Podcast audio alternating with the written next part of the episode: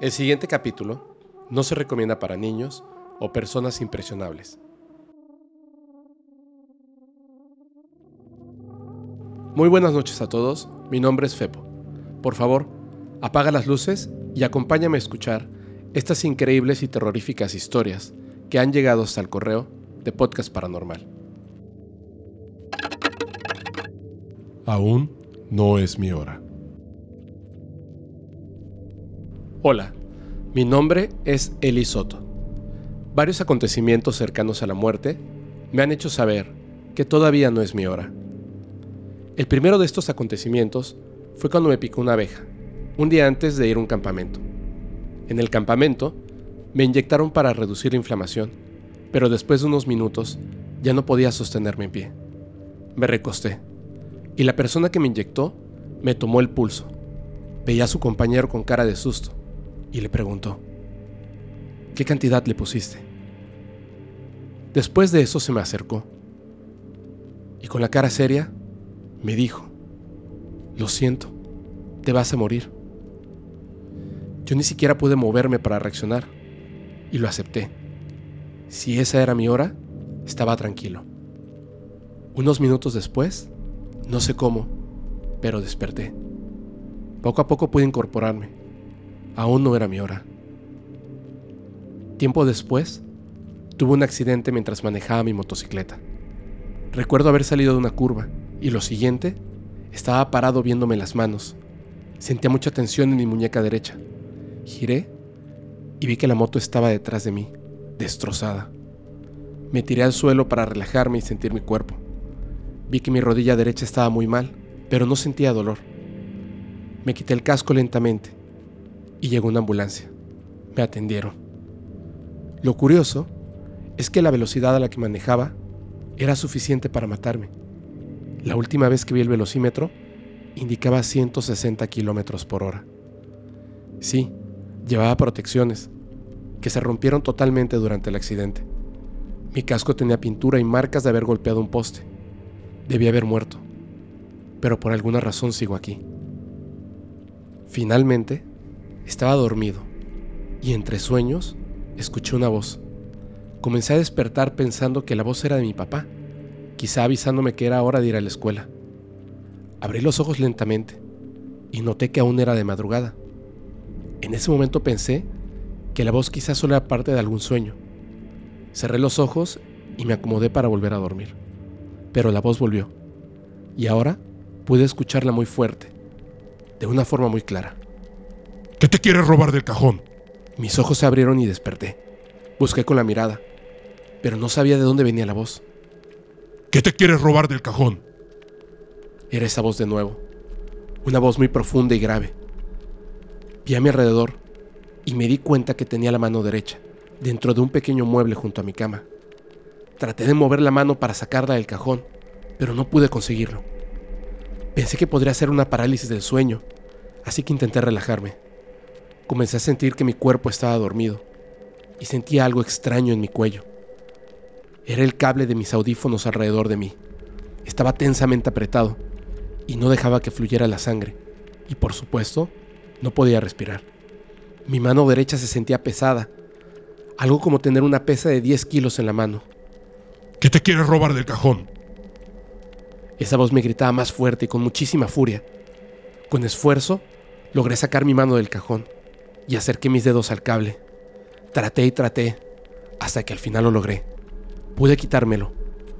Poco a poco sentí como la sangre circulaba en mi cuerpo y mi respiración agitada llenaba mis pulmones de oxígeno. ¿Qué te quieres robar del cajón? Por mucho tiempo pensé que esa voz podría ser solo una alucinación por la falta de aire y circulación. Pero, Fepo, después de la historia que contaste, en la que una voz te despertó y tomaste el volante, he llegado a pensar en la posibilidad de que aquello que viví fue real. Y esa voz me salvó de mi muerte. Mi amiga de otro planeta. En el año de 1968, mi mamá tenía 8 años y vivía en el puerto de Veracruz, en el callejón de Santo Domingo. Frente a su casa vivía una niña de 10 años de nombre Mónica. Esta niña vivía con su abuela. Por la cercanía se hicieron amigas. Un día, Mónica le dijo a mi mamá, te voy a contar algo, pero no debes decírselo a nadie. Y tampoco te vayas a reír. Yo soy de otro planeta. Vengo de otro planeta, de otra galaxia. En mi hogar, yo soy hombre y me llamo Corses. Mi pareja, allá en mi planeta, se llama Horsit. Mónica le contó que en su planeta ellos no tienen hijos, ya que hay un estricto control de natalidad. Ellos pueden vivir muchos años y no mueren al hacerse ancianos como nosotros. Se van quedando sin energía y un día deciden cerrar los ojos y dejar de existir. Mónica le mostró un extraño mapa con muchas estrellas que marcaban una forma de llegar hasta ese planeta, hasta esa galaxia. Ellos son seres muy parecidos a nosotros los humanos, pero resplandecientes, altos y delgados. Su misión en la Tierra es aprender de nosotros y evitar que sucedan cosas que no deberían de pasar. El mañana debe ser muy diferente a lo que pensamos, le explicó. Resguardan celosamente su tecnología, ya que si llegara a caer en las manos equivocadas, podría ser usado de una manera negativa. También le mostró planos de su nave. Era como un plano de arquitectura con símbolos muy raros. En ese plano se veía una figura de un platillo volador, pero este estaba abierto. En medio se veían unos anillos, y le explicó. Al girar rápidamente, estos anillos logran que la nave desaparezca, y cuando giran lento, hacen que la nave se quede suspendida en el aire. Una tarde, mi mamá fue a casa de Mónica. Por el pasillo logró ver una ventana. Dentro de la habitación estaba Mónica, aventando una pelota como si estuviera jugando con alguien más. Mi mamá le preguntó, ¿qué haces? En ese momento, la pelota se detuvo y cayó al suelo. Mónica, que se hacía llamar Conces, le dijo que su esposa Horsit había ido a visitarlo y estaba jugando con ella. Mónica le decía a mi mamá que también tenía unas cápsulas fluorescentes de unos 15 centímetros. Cuando las pasabas por una herida, te sanaban de inmediato. Mónica quería cuidar a mi mamá y le decía que si se quedaba junto a ella, podría enseñarle muchas cosas. Mónica no tenía más amigos. No se juntaba con los demás niños de la colonia y cuando volvía a tocar el tema, mi mamá se alejaba de ella. Pensaba que estaba loca. Mónica dejó de salir poco a poco dejó de verla, hasta que un día, simplemente, ella y su abuela se fueron sin dejar rastro. Nadie supo de dónde venían. Nadie sabe dónde están.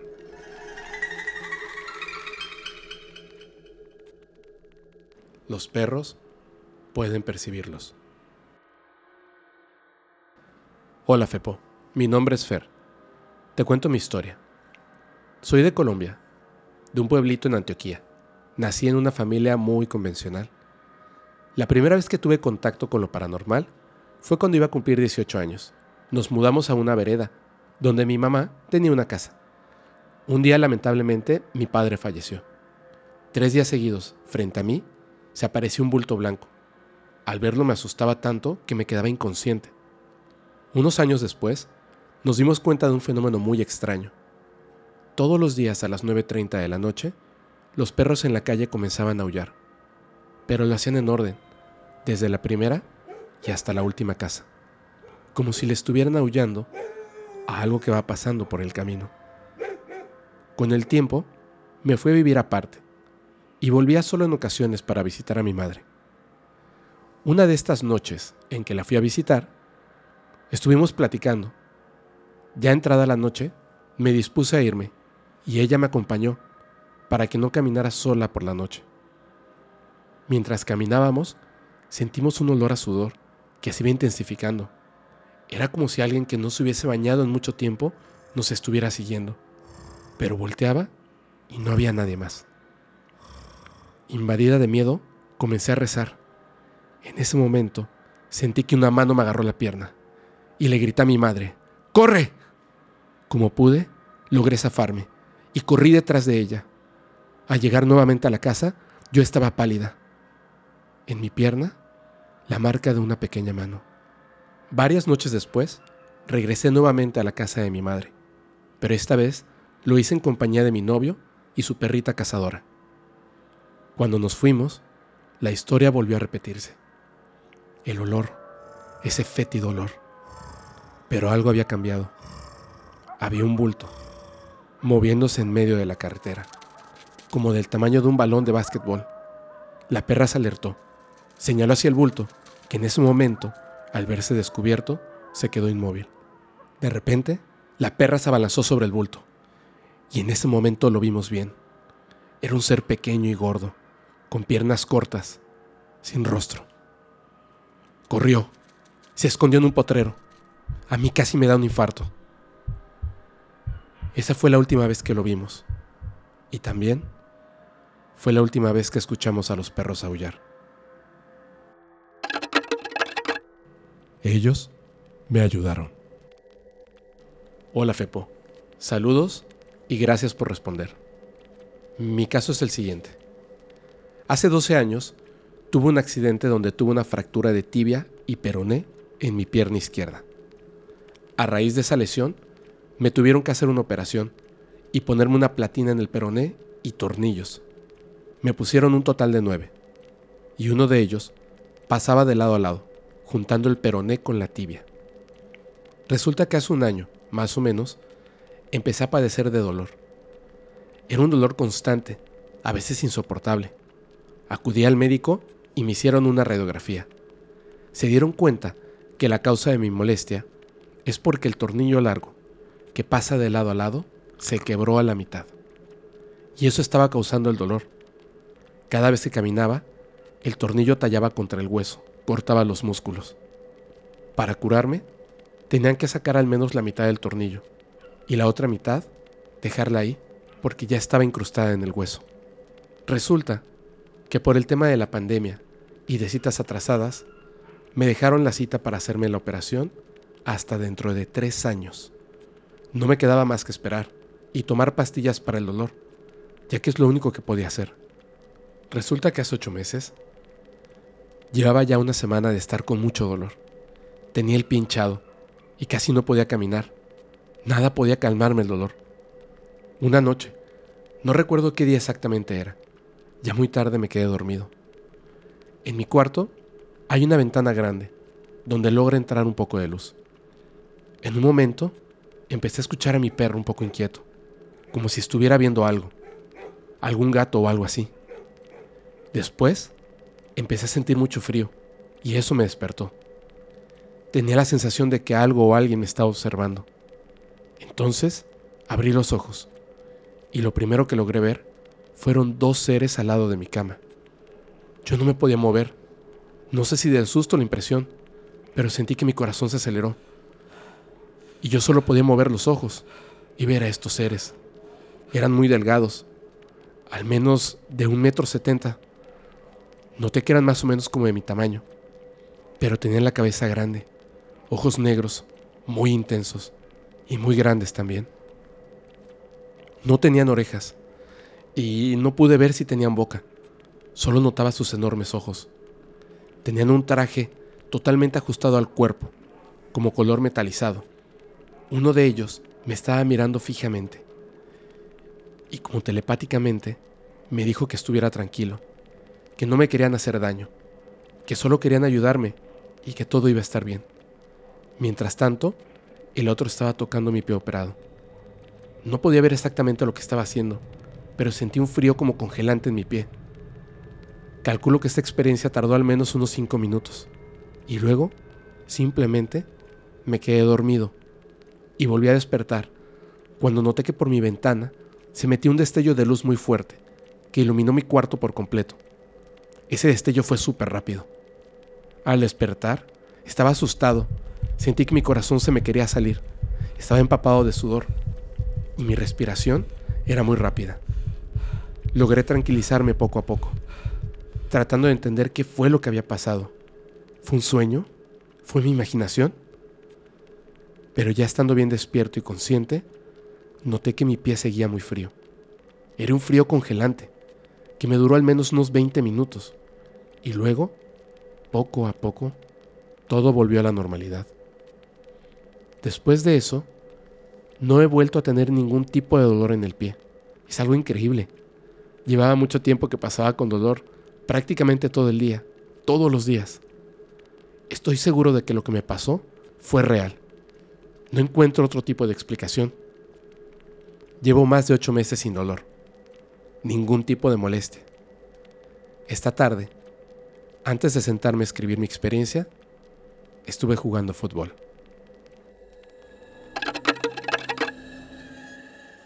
Ayuda. Mi nombre es René Iván Saldaña. Soy miembro de la Iglesia de Jesucristo de los Santos de los Últimos Días. La gente nos ubica como mormones, pero este es el verdadero nombre de la iglesia. Fui misionero en el estado de Veracruz. Esta historia ocurrió en Tihuatlán. Mi compañero y yo habíamos estado enseñando a una familia de tres integrantes. Un día, caminamos por la casa de dicha familia y decidimos pasar a saludar. Estuvimos platicando un rato con la mamá de la familia y le pregunté por una de sus hijas. La mamá me respondió que se encontraba enferma. Yo le pregunté, ¿qué es lo que tiene tu hija? La mamá me dijo que no sabía qué era lo que tenía, ya que habían ido con los doctores, pero les decían que no tenía nada malo, por lo que con el tiempo prosiguieron a ir con un cura y varios pastores de iglesias que había en Tihuatlán. Todos les dijeron que tenía dentro un espíritu inmundo. En ese momento, no supe qué pensar, pero seguí escuchando atentamente a la mamá. Al terminar de contarnos lo que estaba sucediendo con su hija, nos preguntó, ¿no me creen, verdad? Yo le respondí que sí.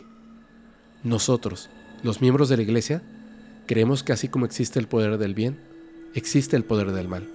Le pregunté, ¿te gustaría que le diéramos una bendición a tu hija? Ella respondió que sí. Tengo que aclarar que todo esto era nuevo para mí y para mi compañero, por lo que estábamos un poco nerviosos, temerosos. No sabíamos que nos íbamos a enfrentar a lo desconocido. Cuando llegamos a la sala, la vimos. La niña estaba acostada boca abajo, en un sillón, sin decir nada. Yo la saludé y le pregunté, Hola, ¿cómo estás? Pero no me dio respuesta. Al poco tiempo le hizo otra pregunta y comenzó a mover en círculos una de sus manos. La mamá le dijo a su otra hija que rápidamente trajera un lapicero y una hoja. Lo que pasó a continuación, sigo sin poder explicarlo. Le acercaron la hoja y el lapicero, y la niña comenzó a hacer rayas en círculos. Unos momentos después, le retiraron el papel y me lo mostraron. El papel Tenía además de varias rayaduras de círculos, una palabra. Ayuda. En ese momento pensé, ¿cómo puedo escribir eso? Todo el tiempo vi que solamente estuvo haciendo círculos con la mano. Pero ese no era el momento para tener miedo. Por lo que proseguí a poner mi mano en su frente, para ver si respondía. Cuando la toqué, ella levantó la cabeza y me miró a los ojos. Sus ojos estaban inyectados en sangre. Impactado, me quedé inmóvil. Ella lentamente volvió a recostarse en el sillón, pero esta vez comenzó a reírse y a moverse de lado a lado hasta que se cayó. Ya en el suelo, murmuraba dos palabras. Mi arcángel, mi arcángel. Yo no sabía el significado de esto. La seguía escuchando hasta que su mamá se fue y regresó con una veladora del arcángel Miguel en la mano. Le acercó la veladora, la niña la tocó y en ese momento volvió en sí. Pasó de ser algo horrible, no sé cómo explicarlo, a volver a ser la niña que mi compañero y yo conocíamos. Estuvimos platicando con la niña, juntamos fuerzas y le dimos una bendición. Era todo lo que podíamos hacer. Y sin decir nada más, nos fuimos. Tiempo después regresamos a la casa de esta familia. Le preguntamos a la mamá por la niña y nos dijo que ya estaba bien. Desde que nos fuimos aquel día, no volvió a suceder nada. No sé cómo, pero de alguna manera logramos ayudar a la niña. O al menos, eso es lo que quiero creer. Esta es la experiencia que más marcado me dejó en el tiempo que estuve sirviendo como misionero.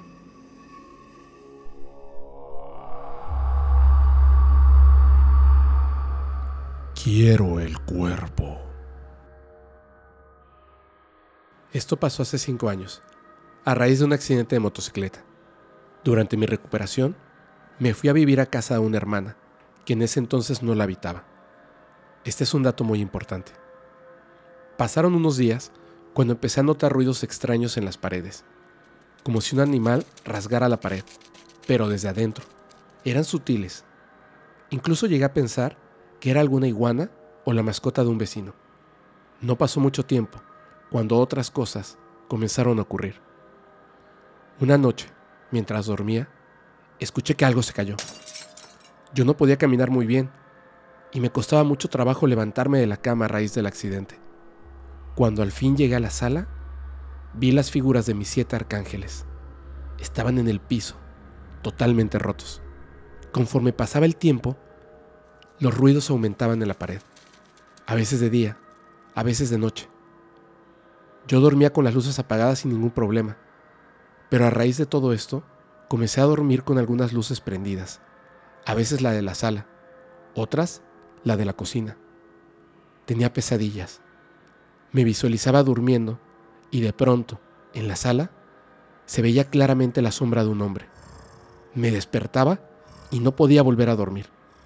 Estuve así fácil como un mes, sin dormir en las noches, entre los ruidos de la pared, las imágenes rotas y mi insomnio.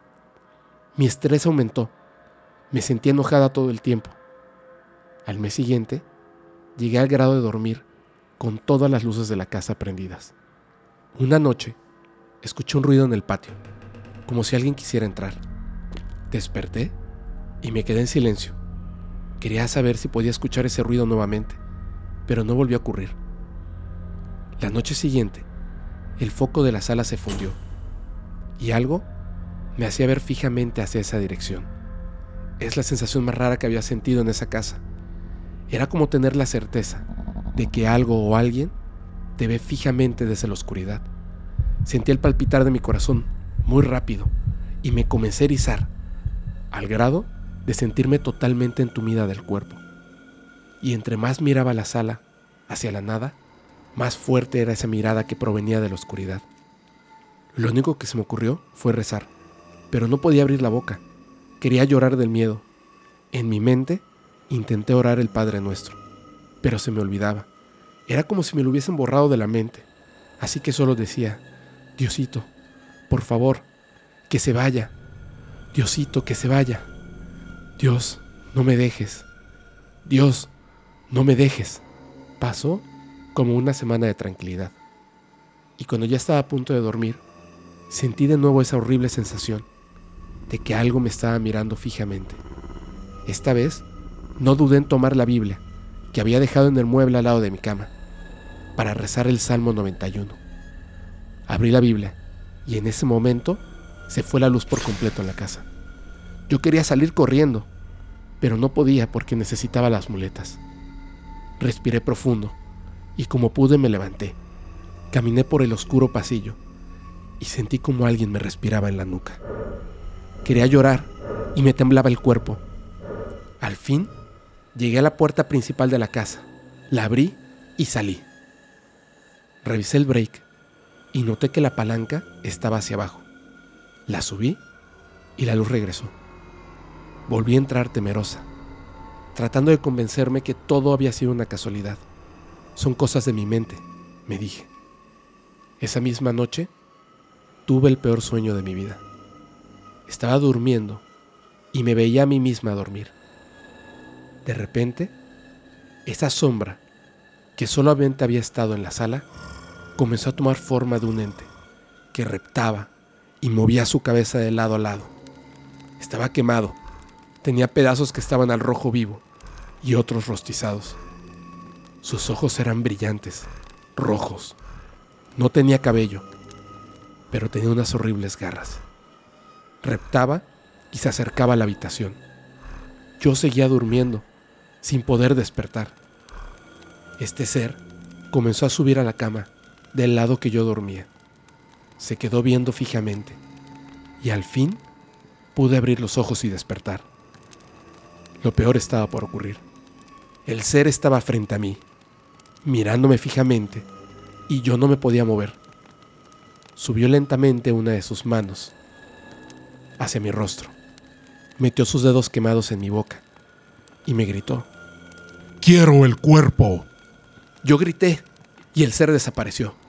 Estaba sudando, con un sabor horrible en mi boca, como sangre o metal. Aterrada me puse a llorar del miedo.